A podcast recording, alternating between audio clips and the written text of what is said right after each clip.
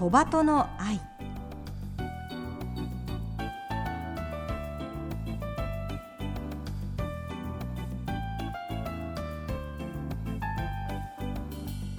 小鳩の愛ポッドキャストまたはラジオクラウドでお聞きの皆さんこんにちは。日本テレビアナウンサー杉野真美です。目の不自由な方が安心して街を歩ける社会を目指してこの番組では視覚障害者も晴眼者も共に役立つ情報話題をお届けしています。ラジオ日本では毎週土曜午前8時15分から KNB ラジオでは毎週日曜午前7時15分から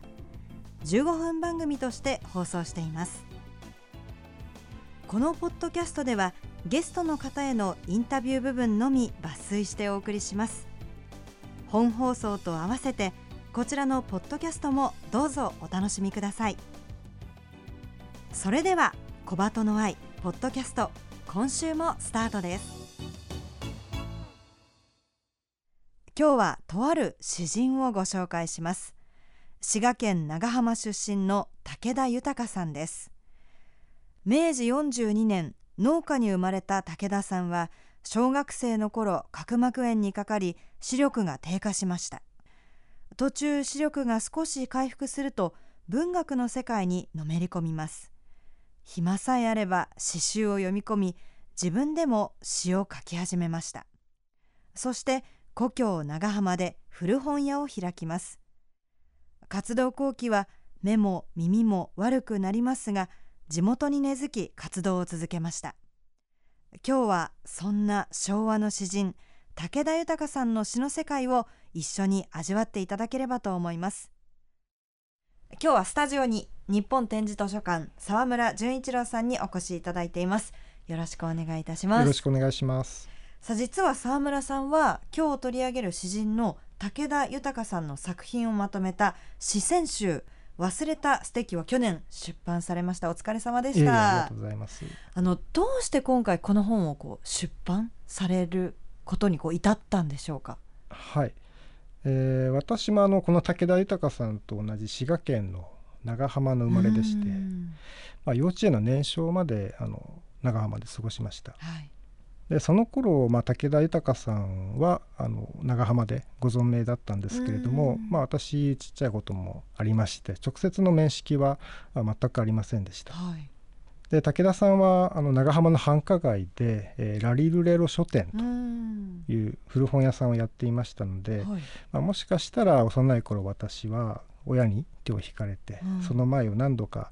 通り過ぎたことくらいはもしかしたらあったかもしれません。はいはい、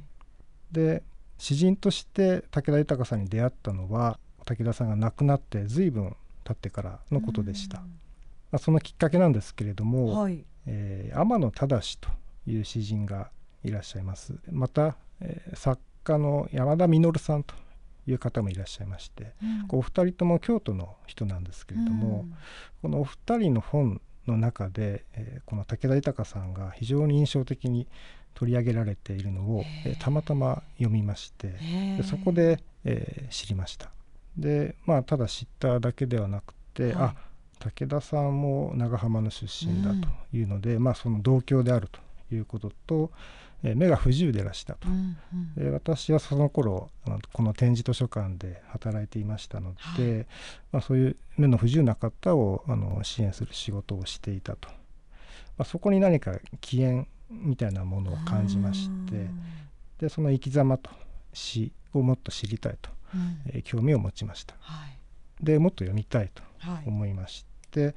うん、まあ、ここ10年くらいですかねえー、その武田豊さんが書かれたもの、まあ、非常に手に入れるのが難しいあまり残っていないものですので、はい、かなり時間がかかりましたが、うん、この書かれたものを詩集ですとか詩の雑誌なんかを集めたりでゆかりの方々、まあ、詩の仲間同じ町でですね一緒に暮らした方々、まあ、さらにはですねその武田豊さんの息子さんまだあのご存命なんですけれども、はい、まあ、ご紹介いただいてまあ、そういうことをあの続けていたんですけれども、うん、でまあいろんな方にお話聞いているとですね、まあ、皆さんあの本当に武田豊さんのことを懐かしそうに、いい表情でですね話してくださるんですね。うんそれを見ているとですねでますます武田豊さんという方に惹かれていきまして、うん、えー、まあ、この方のですね死と生涯を今の時代の人たちにも、まあ、ぜひ紹介したいと強く感じるように、えー、なっていきました。これはちゃんとこう残したいと言いますか。そうですね。はい、でまあそのことをですね、まあ、私の好きな亀中屋さんっていうまあこれもまあ、珍しい出版社があるんですけれども、はい、まあ、そこに話しているうちにですねあの詩の選集を出さないかというご提案をいただきまして、えー、今回ですね出版することになりましてこの亀中屋さんっていうのも、まあ、本当に地味で全然たくさん売れないですけれども、味があるいい本をですね金沢で一人でコツコツ出しておられるまあ、よく言われる、まあ、一人出版社でやってらっしゃる方ですね。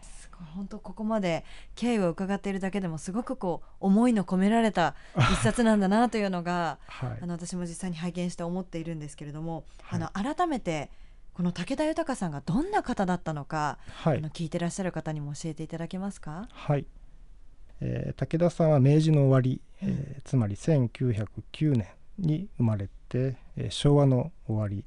えー、1988年に亡くなられています、はい、小学校の頃に目を悪くされてまたその同じ頃にですねお父さんも亡くされてしまって大変、えー、苦労されるんですけれども、まあそのためでしょうかね、えーまあ、反骨精神みたいなものも、えーまあ、若いなりに芽生えたんでしょうか、うんうん、えー、詩を始めた頃は、えー、ダダイズムという、えー、芸術運動に、えー、共鳴します。ダダイズム。はい。まあダダともですね、はい、省略して言われますけれども、うん、えー、まあ、既存のですね価値観、まあ、こういったものを否定したり破壊しようと。いうことをモットーにして、えー、運動するですね。ヨーロッパで始まって、まあ、当時日本にもですね伝わって、えーまあ、芸術家ですとか、うん、あ文学者の間で広まっていた前衛的なあ芸術の運動ですね。ダダイズ。ムはい。で武田さんの初期の詩はこのダダダダイズムの影響を受けてですね少し変わった、うん、まあ、あえて木をてらったような表現がかなり使われています。はいはい。まあ、ですがですね、まあ、ただ木をてらっているだけではなくて同時に、まあ、すごく素朴で純朴なあメルヘンあるいはユーモアまあ、こういうものもあって、えー、まあ、ここがですね武田さんの後年の、えー、詩の特徴にもなっていきます。で若い頃東京で3年ほど暮らされたことがあるんですけれども、はい、はい、でまあ、3年経って戻ってこられてから、えー、長浜でラリルレロ書店とい。う、はい、えー、古本屋を開きます。まあ、それだけではですねさすがに食べていけないので、はい、まあ、今の中日新聞でえ記者の仕事も始めるんですけれども、え戦後間もなくして耳も悪くされます。ですねで目も耳も悪くなってしまってもう記者はですね、まあ、辞めざるを得なくなってしまうんですね。でさらに、まあ、古本屋もですねなかなか目も耳も不自由ですと、まあ、店番一つにしてもえー、十分できませんので、うん、そっちもあの奥さんにですね任せがちになっていくんですけれども、うん。うん、まあ、その分、まあ、ほとんど死一筋の、えー、暮らし生活になっていきます。はい、でまあそんなことでですね、えー、詩のグループですとか、まあ、詩の同人誌を、えー、一生懸命精力的に、えー、次々えー、作っていかれるんですけれども、うん、えー、まあ、中でも、えー、1950年に仲間たちと創立した近江詩人会というグループがあるんですけれども、うん、これはなんとですね現在までずっと続いている詩のグループです。そうなんですね、はい、で戦後の詩はですね初期の木をてらったところは、うん、えー、だいぶ影を潜めまして、うん、まあ、その代わりに暖かな叙情ですとか田舎らしい情景こういったものが前面に出てきます。まあ、そういった詩風と、まあ、天性の、えー、素朴さ純朴さとが相まって、えー、武田さんは、えー、詩の仲間たちですとか町の人たちから、まあ、おっちゃんとか武田のおっちゃんとかですね、武田のおっさんとかですね、まあ、そういうふうに、えー、呼ばれて、えー、愛されていきました。じゃあ当時のそのおっちゃんとかおっさんって呼んでた本当にこうね愛着を持って呼ばれる方だったんですね、ね、武田さんは。まあ、詩のグループの中心なので本当は、まあ、先生って呼ばれてもですね、まあ、不思議ではない、まあ、それくらいのあの、まあ、詩の活動のリーダーだったんですけれども、はいはい、まあ、それでもですね、まあ、親しみやすい人柄で、まあ、おっちゃんおっちゃんと呼ばれていたっていうふうに聞いています。まあ、だからといってですねその柔らかい分かりやすい詩ばっかり、まあ、書かれていたかというと、まあ、そうでもなくって、うん、えー、まあ、時代背景もありましたけれども、まあ、原水爆実験ですとかあ、まあ、政治家の汚職など、うん、まあ、こういった社会悪に抗うような詩もあ身近な出来事に題材取りながら武田さんらしく、えー、世に通ってもおられました。で、えーまあ、目も耳も不自由なので、まあ、多くの人に愛されながらも、まあ、人知れず実は孤独を深めておられたんですけれども、うん、まあ、だからといってですね、まあ、非常に悲壮感ですとか、まあ、自己憐憫のようなものに訴えるのではなくて、まあ、これがあ、まあ、武田さんらしいですね、えー、メルヘンとかユーモアも、うん、えー、あるいは叙情的なあものもですね交えながら、えー、孤独をですね、えー、描かれてもいます。うん。あの今日はこの忘れたステッキ持ってきていただいたのでせっかくなので作品を紹介していただければなと思うんですが沢村さんにお願いしてもよろしいですか？はい、えー、それでは本書のタイトルにもしました「忘れたステッキ」という作品を、えー、読まさせていただきます、お願いします。忘れたステッキ。私のステッキは私のものになってから私の詩の一部だった。それを京都のコルボー詩和会の帰りにうっかりバスの中で忘れた。汽車に乗ってそれも出るようになってから気がついた。竹の根節の握りの曲がったありふれたものだけれど長いこと持っていたと思うと愛着がある。あのステッキは私の泣いたこともよう知っているのだった。記者で今更仕方がないと思いながら私はやっぱし時短だ踏まずにいられなかった。沢村さんはこの数ある詩の中でなぜこれをこうタイトルに選ばれたんでしょうか？一見ですね残念な出来事をまあただ書いているだけのように思われるかもしれませんが、まあ、どこか滑稽ですよね、えそこが武田さんらしいんです、えー、まずステッキなんですけれども、はい、まあ、ステッキをついて歩くっていうのは、まあ、あのハイカラでですね、うんうん、まあ、普通のサラリーマンなんかとはちょっと違うぞっていうイメージですね。おしゃれな感じで。そうですね、うん。はいで、まあ、そこがですね武田さんにとってはそのステッキが詩人であることの象徴であり、まあ、誇りだったというふうに思います。え詩の中にですね私の詩の一部だったという言葉がありますけれども、まあ、それはそういうことを表しているんだと思います。と同時にステッキはですね目の不自由な武田さんにとっては、まあ、今の視覚障害の方の白状のように、えー、歩行を助けるための、まあ、実用的な補装具でもあったはずです。私の泣いたこともよう知っているという言葉がありましたけれども、まあ、ここから目の不自由さからくる悔しさですとか悲しさ孤独なんかも伺われます。まあ、そんな、えー、自分の分身のようなステッキをなくされて、えー、子供のようにですね地団打を踏んでしまうと、これはですね、まあ、誇張ではなくて武田さんの人柄なら本当に実際にそうしたんだろうなと。いうふうに情景が目に浮かびますし、はいはい、まあ、それをあの正直に詩に書いてしまうというところも武田さんらしいなと思いました。またあのバスに忘れられているステッキという、まあ、風景ですけれども、うん、まあ、これ亡くなった後、えー、まあ、昭和の終わりに亡くなられましたので、まあ、昭和という時代に置き去られて、えー、まあ、今はですねあまり、え振り返られることがなくなってしまった武田さんの詩のこれまでの現状を表しているようにも感じまして、まあ、他にもいい詩はねあるんですけれども、はい。まあ、あえて本書の、えー、タイトルに選びました。沢村さんがこうもうねいろんな方に会われたりとか取材もしながら、はい、あのこの武田さんの歌をあの読んでいる中でどんな武田さんのこう魅力があるというふうに思われていますか、はい。えーまあ、目も耳も不自由で、まあ、お子さんも4人おられたんですけれども、はい。まあ、暮らし向きはですね、まあ、大変だっただと思います。まあ、ですけれども、まあ、そこから、まあ、紡がれた言葉からはですね、うん、まあ、大変でもこの世で生きることということに対する、まあ、真摯で、えー、ひたむきな姿勢が感じられます。まあ、そこがですねおそらく、えー、読む人の胸を打つんだと思います。まあ、実際は、えー、奥さんやお子さんや町の人、えー、死の仲間たち